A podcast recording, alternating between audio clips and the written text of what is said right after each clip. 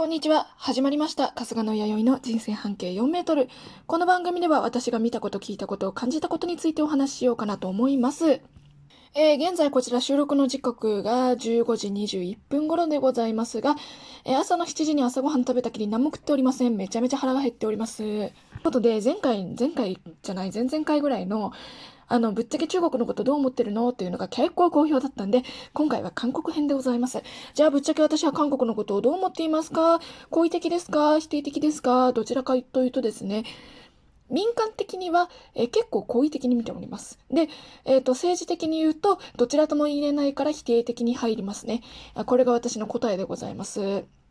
じゃあ、あの、最初はもう否定の話からしちゃいましょうか。で否定の部分は何をこう否定というかあまり良くないなーなんて思っているかというとですね、まあ、政治面が一番大きくて、まあ、具体的にこれは話さなくてもわかるかなとは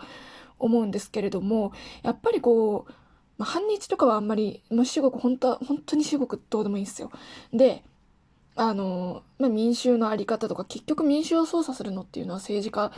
ていう部分もあるので、一部しょうがないなと思うような事件、まあ、トワイスのさなちゃんの事件とかもあるんですけど、いや、しょうがないなと思いつつ、内心超許せねえとか思ってるけどね。そう。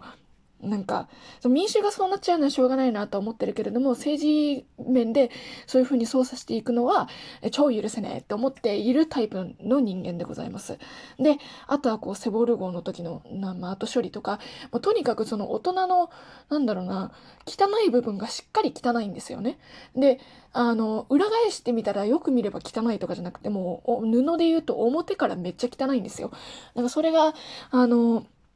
まあ否定というか苦手な部分かななんて思っております。なんだろうな、抗日とか反日とかそういう話をしちゃうとすごい長くなっちゃうんですけど、まあ、その辺で言うと、あの、例えば自分がさ、皆さんお母さんとかお父さんとか、まあ、いる方はいらっしゃって、育ててくださった方がいらっしゃるわけじゃないですか。で、その方が赤の他人にいきなり殺されたら、その人のことは、その殺したことのこと人のことを好きになるか嫌いになるかって言ったら、まあ、嫌いになるわけじゃないですか。だから、で、まあ、その、殺した人嫌いになった人が、例えば別の民族とか別の所属の会社の人とかだったら、まあ、パナソニックのね、具体的な社名出しちゃいけないかな、これもしかしたら。まあ、パナソニックさんの人に何か嫌味されたらさ、パナソニックの商品買わないとかあるじゃないですか。例えばですよ、例えば。だからそういう風な面で考えていくと、日本のことちょっと嫌いなんですよっていう人がいるのは、至極当たり前でしょうがない部分だとは思っているけど、あの、それを全く関係ない人間が後世まで引きずるのはいかがなものかななんていうふうに思っております。だからこれ日本にも言えることであって、日本も、なんだろう、こう、日本ってどちらかというとアメリカに対して親しいか、えっ、と、反かっていうと、親しい方じゃないですか。新日とかいうね新米っていうのこれわかんないけど、そういう感じじゃないですか。だけど、もしかしたら探したら、あの、戦時中にアメリカ軍に家族殺されて、それからアメリカのことが嫌いなんです。でもう、テレビとかでアメリカの商品とか見るのも嫌だし、そのマクドナルドさんとかにも、ちょっと行くのも嫌なんですよっていう方は実はいるかもしれないんですよ。だからそういう次元で民間的な次元で考えればいいけど、それを国家を挙げてやるのはいかがなもんでやんすかっていう部分はあるかなと思います。ただやっぱりネット上とかにも書かれてると思うんですけれども、その海外の反応で、あの、なんていうの？日本人はなんでアメリカ人を恨まないんですか私たちは日本人が嫌いなのになんでアメリカのことを恨まないんですかっていう意見がある。それは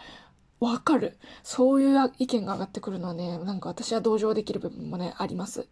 ていうかこれは同意っていうのかなうんなんかそういうね、部分もね、あるので、だから一概にそういうのがダメとは言えないけれども、そう、反日とかそういう面で言うと、一概にダメとも言えないけれども、全く関係ない人たちが、あの、わーわーわーわー騒ぎ立てたりとか、あとはまあそういうのは一旦置いといて、その、サボル号とかもそうだけれども、事件とかに対しての、あの、動きはどうなのかなと思います。ただやっぱりこう政治家の人たちが逮捕されてるっていうけど、これは結局、その、その、なんだろうな、悪いことをしたから逮捕されるのであって、で、日本でもし悪いことがあったら逮捕されるかっていうと、ぶっちゃけ逮捕されないと思うんですよ。だからその辺に関しては結構、法律で見てさ、誠実なんじゃないかなと思っていますね。誠実じゃない部分もあるけどね。何を私はこう好意的に見てるのかなと思うんですけど民間的な部分っていうとまあ大きく分けると料理とアイドルですねでアイドルの話をするとすげえ長くなっちゃうんですけど私は k p o p のアイドルが結構好きですであのまあ、K-POP のアイドルが、その SM エンターテインメントとかはあんまり日本に対してよく思ってないとこあるじゃないですか。反日事務所だ、新日事務所だって。あ、それはね、いいんですよ。大人の世界だから。それはね、あってすごく当たり前だと思う。うん。まあその、そういう感情は抜きにしても、あの、まずね、クオリティが高いんですよね。で、あと、まあ、最近はね、口パクにしちゃうグループとかもあるんですけど、でもなんかこう、生歌でやってるグループとかも頑張ってるグループとかもあるし、もうダンスも歌も超うまいし、まあ、国としてその、完成品を出す文化なんですよ。韓国のアイドルのグループっていうのは。で、完成品を出す文化なので、こう日本だと発展途上で歌が上手くなってる途中が、えっ、ー、と、売り出しとしてよくて、歌が上手くなったらもう用なしというかもうセールス期間終了ですみたいな部分があるじゃないですか。だからそこが文化の大きな違いかなとは思うし、まあどっちが正しいとも言えないけれども、私は歌手として売って、歌とダンスにお金をいただいてるという以上は、まあ、その歌のとダンスの完成度が高い方が、まあ、いいんじゃないかなと思いますし、あの、まあ、日本のアイドルとの違いでもあると思うんですね。日本のアイドルはこの歌とダンスの育成をする過程を見るっていうことに対してお金を払ってるんですけど、韓国だと歌とダンスのその歓声にお金を払っていると思うので、そういう違いはね、あるとは思います。あとはこう、ガールクラッシュとかスタイリッシュって言うんですけど、日本はなんかこう、これは日本のいいところなんですけど、しっかり太客っていうか、異性からがっぽりお金取るんですよ。ジャニーズでもそうだし、ハロープロジェクトもそうだし。なんですけど、あの、ベビーメタルもなんだかんだ言うとおっさんのファンが多いので、なんか、経済的に支えられてる部分は多いんじゃないかな。グッズ展開したら買うファンも多いので、そういう部分もあるので、経済基盤ちゃんとしてるんですけど、なんかこう、なんだろうな、韓国は同性のファンからよくこんなにお金取れるな、みたいな部分もあるので、そこはちょっと見て尊敬すべきところじゃない。ないかななんて思ってます。まあもちろんね、あの TWICE とかもそうなんですけど、異性のファンが多いっていうグループもありますよ。あるんですけど、なんかこう、ね、同性の女の子のファンが多いなっていうイメージがあります。なんかこう、あの、日本よりかは、アイドルオタクが市民権得てないっていう感じがあったので、あの、その限られたアイドルオタクから絞り取っていくっていう部分は非常に商売としてうまいんじゃないかななんて思ってますね。ただこれができるのは一握りで、本当にできないところはもうジリビン事務所とかもあるんですよ。なので、そこが、まあ、なんだろうな、大きな特徴でもあり問題点なんじゃないかななんて私は思っております。で、料理は、もうね、キムチね、キムチに対してのこだわりが非常に強いんですよ、韓国の方っていうのは。でも、あの、すごくこう、なんだろうな、キムチを大事に思ってるじゃないけれども、よくキムチでこんなレパートリー広がるなとも思うし、乳麺とかにも、あの、関西の方わかりますよね、乳麺っていうのは。あったかいお味噌汁とかにそうめんを入れる状態のことを言うんですけれども、そういう料理があるんですよ。こう、カンボジアとか、ベトナム料理っぽい料理、東南アジア系っぽい料理もあるんですけど、そこにもキムチがついてくるし、とにかく何でもキムチがついてくるし、よくこんな辛いの食べれるなと思うんです。で、その K-POP を通じて仲良くなった方がいるんですけど、その方に、あの、なんか韓国人めっちゃキムチ食うじゃん、すごくない？みたいなこと言ったら、給食にもキムチが出る出るらしいんですけれども、あの、体が温まるらしいんですね。まあ、キムチに限らず、トッポギとか、チーズダッカルビとかもそうなんですけど、辛いものっていうのは体が温まるって言ってるので、辛いものに対して耐性もあるし、やっぱりこう、中国の寒い地域とかもそうなんですよ。多分ロシアとかもそうかとは思うんですけれども、寒いと体を温めよう。で、ストーブとか今みたいなクーラーがない時は、こう、なんだろうな、キムチとかで体を温めようっていうのが文化として多かったので中国の四川省とかもそうなんですけれどもそういう文化がちゃんと根付いていたのでそれはすごくこう私は面白い考えだなぁなんて思っております。からし明太子ってあるじゃないですか福岡の。あれもねあの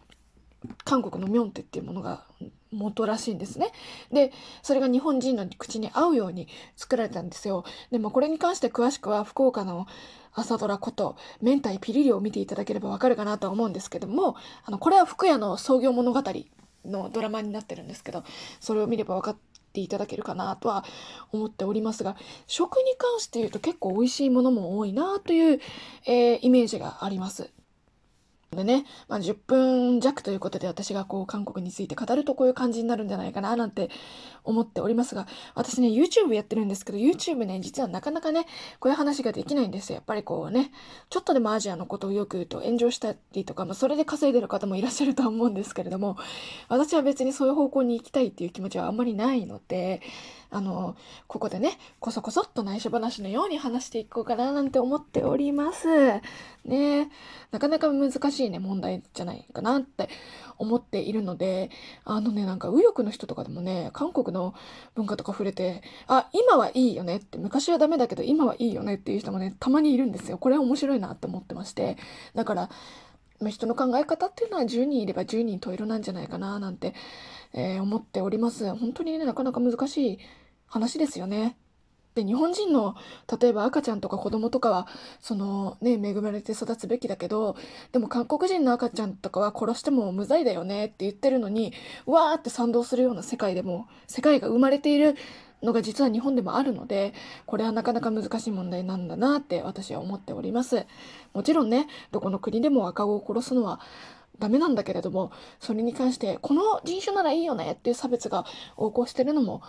どうかななんて思っておりますが、えー、韓国料理は美味しいし、あの、アジアの料理って基本的に美味しいななんて私は、あの、中国と韓国と日本の料理は思って、美味しいなと思っておりますので、これが私の考えですと、ここで主張しておきたいなと思っております。ここで終わりにしましょう。じゃあ、バイバイ。